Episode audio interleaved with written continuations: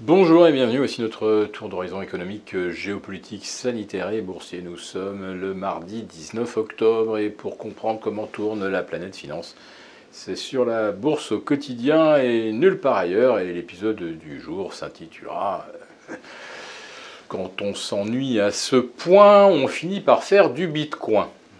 Et pourquoi ce titre? Eh bien tout simplement parce que le bitcoin à 62 300 dollars, retrace son plus haut historique euh, de la mi-avril.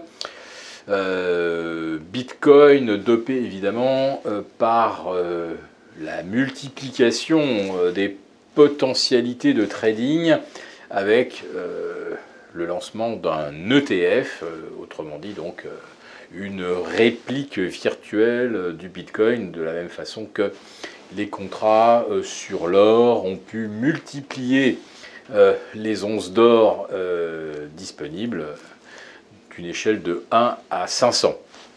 le Bitcoin, vous savez qu'on ne peut pas le, trader véritablement hein, en direct parce que le nombre de transactions secondes est très limité. Forte raison pour un actif qui pèse maintenant un peu plus de 1200 milliards de capitalisation.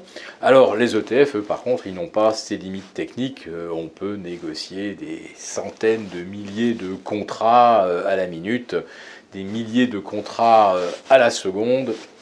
voilà, donc le Bitcoin, une nouvelle fois, il est dopé non pas par sa valeur intrinsèque, mais tout simplement par sa euh, liquidité qui devient de plus en plus, euh, euh, optimisée aux yeux de traders qui ont des, positions importantes à, négocier.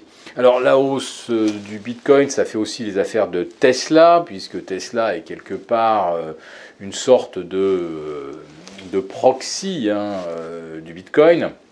Tesla qui revient sur ses plus haut historique vers 875 dollars. Euh, allez, à 1% près, on est là aussi sur des, euh, plus hauts depuis, euh, depuis pratiquement un an. Tesla qui a patiemment reconstitué une tendance haussière de type funiculaire. Et là, clairement, donc, c'est bien le Bitcoin qui, depuis quelques semaines, voire quelques mois maintenant, porte Tesla bien plus que ses ventes d'automobiles. Bon, Tesla, évidemment, il y a aussi l'autre euh, l'autre turbine à profit qui est la négociation des crédits carbone, en tout cas, euh, on va dire des, des, recettes fiscales liées donc à la cession de crédits carbone à ses euh, concurrents. Voyons maintenant le CAC 40, j'en ai pas parlé d'entrée de jeu parce que bah, il ne se passe rien.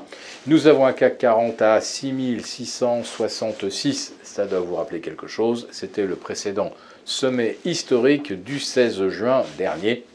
Et depuis le mois de juin, eh bien, il ne se passe vraiment pas grand-chose à Paris. C'est Wall Street qui absorbe la liquidité, un petit peu comme, d'habitude. Euh, hier soir, on a vu le Nasdaq revenir à un peu moins de 2,5% de son record absolu. Nasdaq qui a terminé au-dessus des, des 15 000 et euh, qui est en train euh, bah, d'effacer la dernière petite résistance avant le retour au sommet, c'est-à-dire les 15 030 points. Pour le Nasdaq 100, c'est 15 300, là aussi on est en train de soulever cette résistance, la dernière avant le retour au sommet, euh, ce qui nous ramènerait, euh, je crois de mémoire, au, 9 septembre, euh, au 9 septembre dernier. Voilà.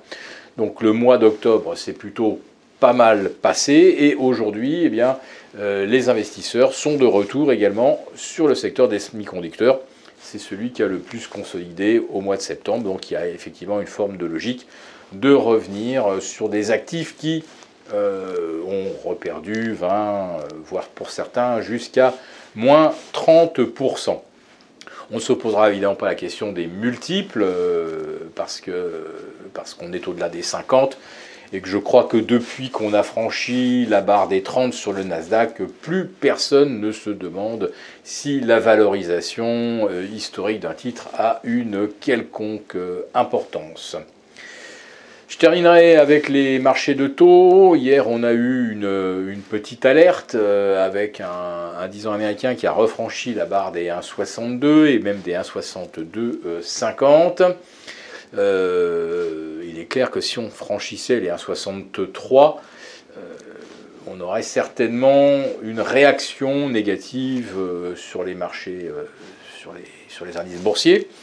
Euh, en revanche, euh, vous l'avez constaté, euh, sur les cryptos et sur le Bitcoin, alors qu'il y avait quand même une forme de corrélation depuis avril entre la hausse des taux et la baisse des cryptos, eh bien, le fait que le Bitcoin devienne aujourd'hui un, un instrument tradable au travers des ETF, ça a complètement modifié la donne. Et la corrélation avec la hausse des taux, eh bien, pour l'instant, elle est complètement euh, mise entre parenthèses. Alors, on verra bien, effectivement, si au-delà de 1,63, on voit les cryptos réagir.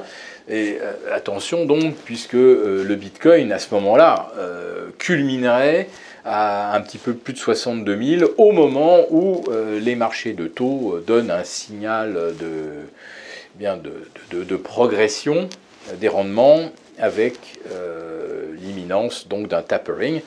Euh, c'est pour dans trois semaines, hein, c'est quand même euh, tout près de nous, mais pour l'instant, les marchés semblent vouloir retourner au sommet, donc qu'il s'agisse du Dow Jones, du S&P, du Nasdaq, on est entre 1 et 2% des sommets. J'ai l'impression qu'on va refaire les sommets avant éventuellement d'entamer une correction. Mais tout ça devient évidemment très très chaud, puisqu'on est quand même sur des plus hauts historiques, euh, tous azimuts, euh, indices boursiers, bitcoin, crypto en général. Euh, si jamais ça devait corriger, on va dire que là, il y aurait vraiment un, mouvement d'ensemble important et bien sûr le fondamental qui est la liquidité qui se raréfie. Je vous retrouve demain pour un nouveau point quotidien et jeudi pour notre live. À très bientôt.